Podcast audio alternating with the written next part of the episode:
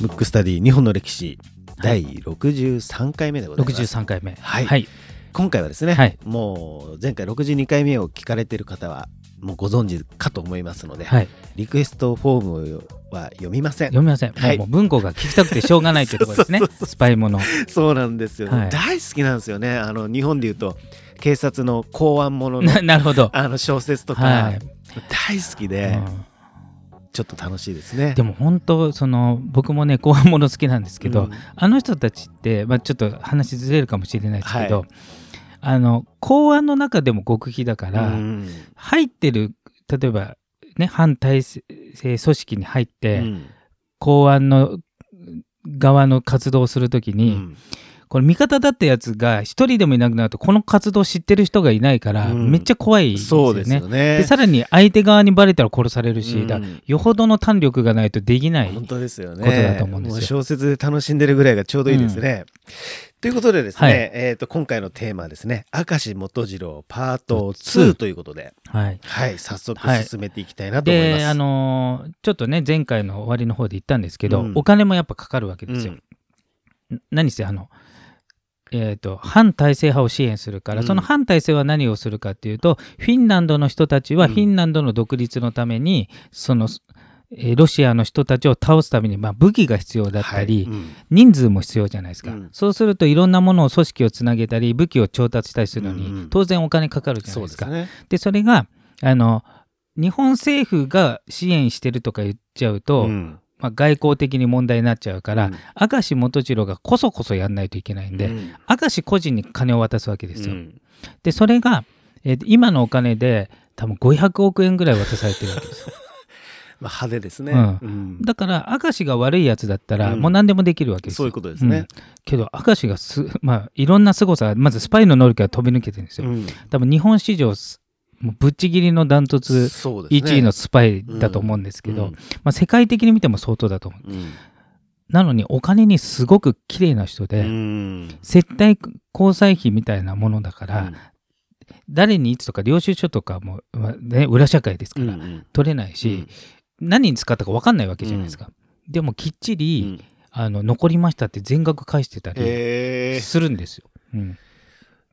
なんか、もう、綺麗な人。そうだからスパイの能力がありながら、うん。自分のなんつうの自己の利益があまりないというかもうとにかく日本がうん。ロシアと戦って、いかに勝てるかっていうそれで自分の役割はそれを側面からやるっていうのが、うん。多分すごく理解できてたというか、ん。だから実戦部隊ではねうん。実際の,、あのこの人って最終的には陸軍大将までな陸軍大将って最高ですね。はい。までなってるんですけど、うん。まあ、一度も実戦せずになる情報部隊情報将校っていうんですか、んんなってるんですけどでも一個人でそういう、まあ、命を張ったことをやってて、うん。でお金も大量にこう使って支援するわけじゃないはい。で最終的にはさあの前回も言いましたけど周辺国じゃなくてロシアのロマノフ王朝をうん。倒しちゃえば、うん。そもそも戦争自体ができなくなるっていううんことなんですよ。うんで、えーその時に一番の革命の中心だったのが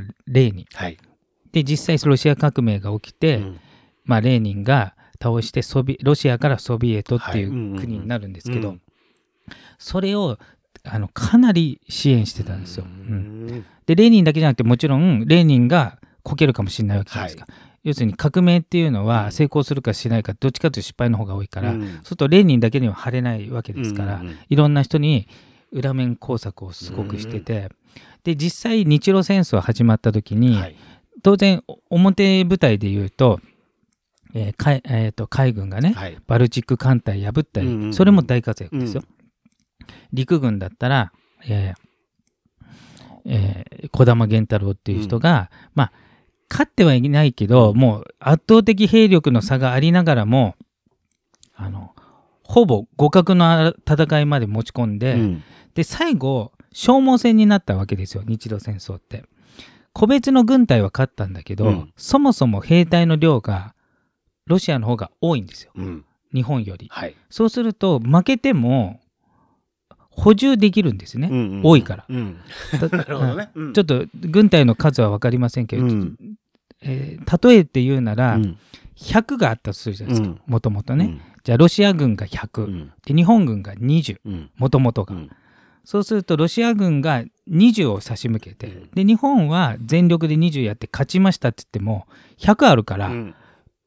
追加されちゃうわけじゃなまあ、いですか。次の20が来るってことそう来ちゃうから、うん。そうすると日本は1回目は勝ったけど、やっぱり傷ついたり死んでる人もいるし、あ怪我してる人もいるから、そんなん常時やって持久戦に持ち込まれたら、うん多い方が最終的に勝っちゃうじゃそうないでか。ですすね。うんそうすると日本的には長引いたらそ不利なわけですよ。うんあの兵力が少ないしあとお金も向こうの方が持ってるから、うん例えばじゃあ武器がなくなったら、まあ、お金で買うわけじゃないですか。でロシアの方が当時持ってるから、うんじゃあ武器がなくなりましたっつってもどっかから買う。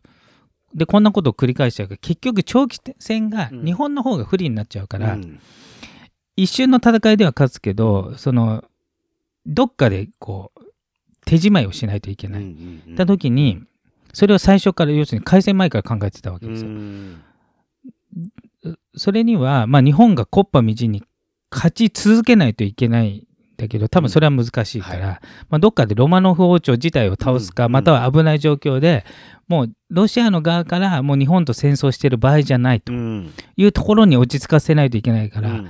あのね二重の意味で日露戦争って難しかったんですよ。うんうんまず目先の軍隊でも勝てるかどうか分かんない。はい。あの当時陸軍はえー世界最強と言われてたんですよ。ロシア軍が。ロシアがね。うんさらにバルチック艦隊も海軍も世界最強と言われてて、うん。しかも2個あったんですよ。うん。バルチック艦隊っていうのがヨーロッパが、はい。でもう一つ、えーウラジオストックっていう極東にももう一個軍隊があったわけ、うん。ああ海軍ね、はい。2個あって2個とも撃破したんですよ日本が、もうそれもすごいんですけど、うん。うん。でもで陸軍は、まあ、無傷で残ってるわけじゃないですか、そうだからもう最初からその明石の活動がなければ多分日露戦争最終的には負けたんですよ、なるほど。おそらく、うん。あの長期戦でねその目先では勝ったけど、うん。だから第二次世世界大戦の日本と一緒で、うん。最初のパールハーバーやっつけた時は、うん。日本が有利だったけど、うん。どんどんどんどん時間が経つとアメリカが有利になってくるのは圧倒的にアメリカの方が兵隊の量とお金の量と石油の量が多いから、数で負けてたってそうことですね。だから長期戦だったらちょっとダメじゃないですか。うんでその時にもう日本が勝ってる間にもう革命とかうん起こすしかないっていうことで、うん明石がもうめちゃくちゃ活躍するわけですなるほど。ここで出て、しっかり出てくるわけですね。で、えー、とロマノフ王朝が、はい。もしかしたら自分たちが殺されるかもしれないっていう時うに、ん外交交渉で、うんえー、と確か小村寿太郎っていうね、うんうんうん人ですよねうん。ヒゲの、はい。うん。小村寿太郎がロシアと交渉して、うん。えー、と一応日露戦争終結に向かったわけうですよ、ん。ただその時日清戦争っていうのがその10年前にあったんですよ。はい。でそれは清っていうね今でいう中国と戦った時、その時は戦争でその時は本当に日本が勝ったんですよ、うん。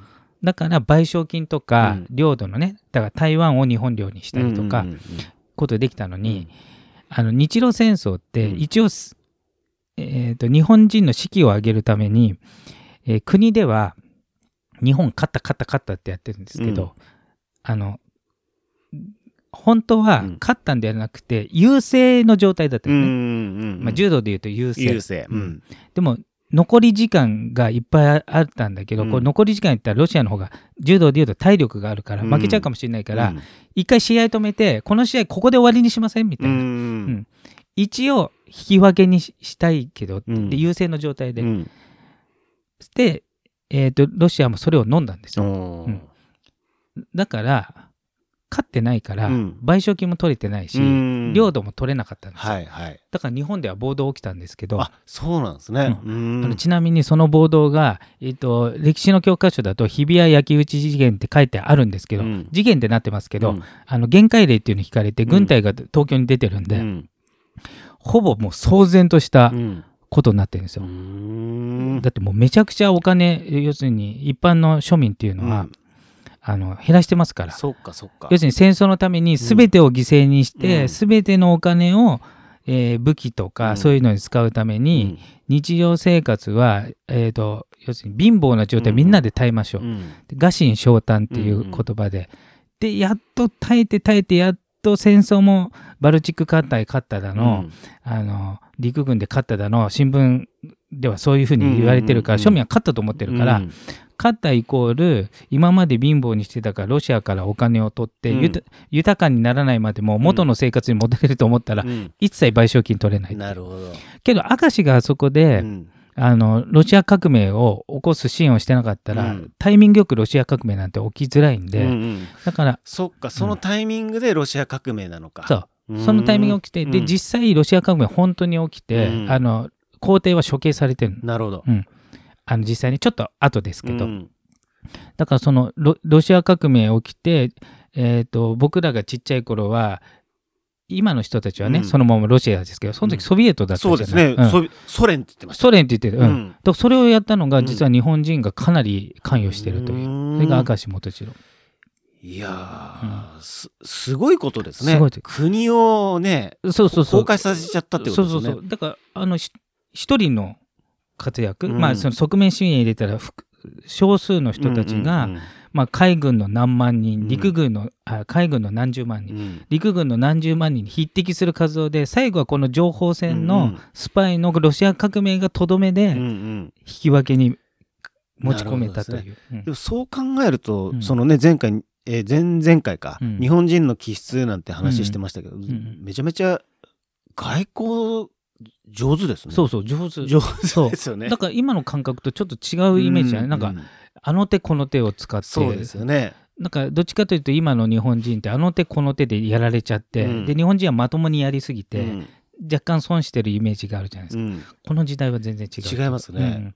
よん。読んでますよね、うん。もうこの要するにただドンパチ戦争したって負けるからっていう落としどころをちゃんとしながらもうすでに動いてたっていうそう。ね。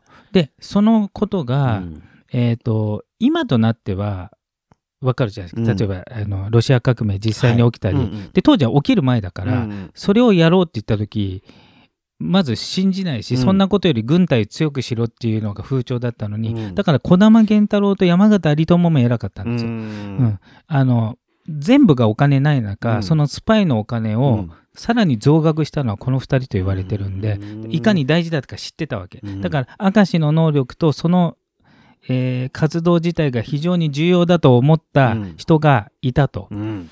けどその人たちが死んでから、うん。実は陸軍っうてん。情報が軽視になっちゃったんです、ああなるほど。そういうスパイとか情報戦よりもん。実際の戦闘で。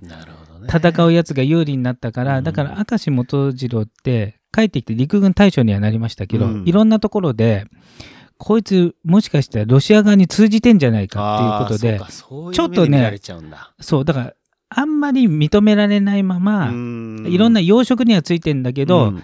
中枢にはなれない。うんうんで結局その情報のスパイっていうのがその後あんまり重要視されなくてあんだけ活躍したのに、うんその後の日本っていうのは情報戦が得意でもないし弱くなってかそうするとあの第二次大戦の時に、うん。なんか暗号が全部ダダ漏れだったっていう、ういうことそういうこですよね。と。だからそその頃から軽視されてうん。そんなことだと出世もしないし良くないからやっぱり戦う方がいい子を重要視された、うん。けど日露戦争の時はそっちが大事だって分かってたやつもいたから、だからそのままの流れで言ったらもしかしたら世界最高の暗号技術とか、暗号解析あ解析がうん。できる状態で、まあそれでも太平洋戦争は勝てたか分かりませんけど、はい。まあそういうことだったうんですよ。ん。まあ、状況はちょっと変わってたかもしれないですね。うんうんうん。いやそうするとやっぱり山形とか、うん。えっ、と児玉の、うん。そのセンスといううんか、ね、そうそう。あれはやっぱり山形って長州ですよね。長州、うん。やっぱりそそういう戦いをしてたんですかね。うん、かしただそうですね、だうん。ただ周りも長州の人もいたかあらだからやっぱりすあそっか。すごく目があったんじゃない、うん。で山形自体も軍政旗って言って、うん。あの陸軍の最高元帥まで行ってる。はい。大将の上元帥まで行ってるんですけど、現場の戦いは下手くそだった。陸軍っていう組織作りがうまかったののが、えー、と山形有朋あれですねあのー弱点をうん。ちゃんと分かってたってことですね。そうだとう。思う、んうん、だからあの児玉あ源太郎はあの現場の人なんですけど、うん。現場の人だけどそういうスパイの重要性とかあと側面支援ああの戦うだけじゃない、まあ、孫子の兵法でいうと、うんうん。まあ、戦うずしてか勝つっていうのが、まあ、大事と書いてありますけど、うん。そういうのがよく分かってたこの人たちが同時に存在して、うん。あとは明石の天才的。うん。だからやっぱドイツの人がうん20万人に匹敵でもっとかもしれないレベルですね。そうこれ後から考えると、うんその時その時は分からずうに、ん。うん。でもその時でも20万人ってねいう数字が出てくるぐらいですからね、うん。いかに影響力がそう。強かったってことね、そう。だからもうこの人いなかったらもうもう全然違った展開持って、あの世界史自体が違う展開にですよね。なってたかもしれないっていうね。うん。へえちょっと。でこれは明石さんは、うん結局こ最後あのスパイうん活動終わって、うん。まあ、陸軍大将まであったから大将になるってことは現場じゃなくて、うん。台湾総督とか、はい。台湾のトップとか、うん。いろいろこの一般の最高くらいにはついてるんですけど、うん。全部ね、うん。あの早く辞めさせられちゃったり、だからす晩年はちょっときつかったで55ぐらいでちょっと早死にしてるんですよ、ううん。んだからちょっと命削っちゃったのかなっていうのはありますでもそれくらいのことを知ってきましたよね、うん。うん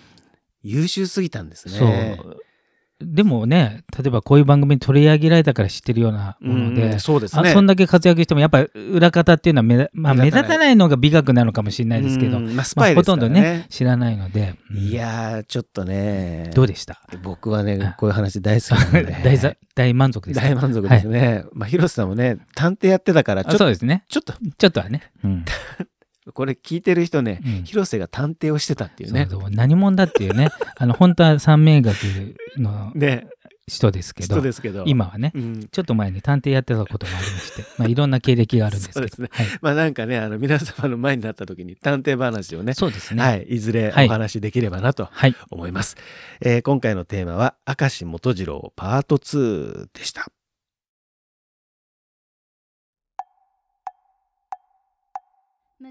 むくラジオだべ。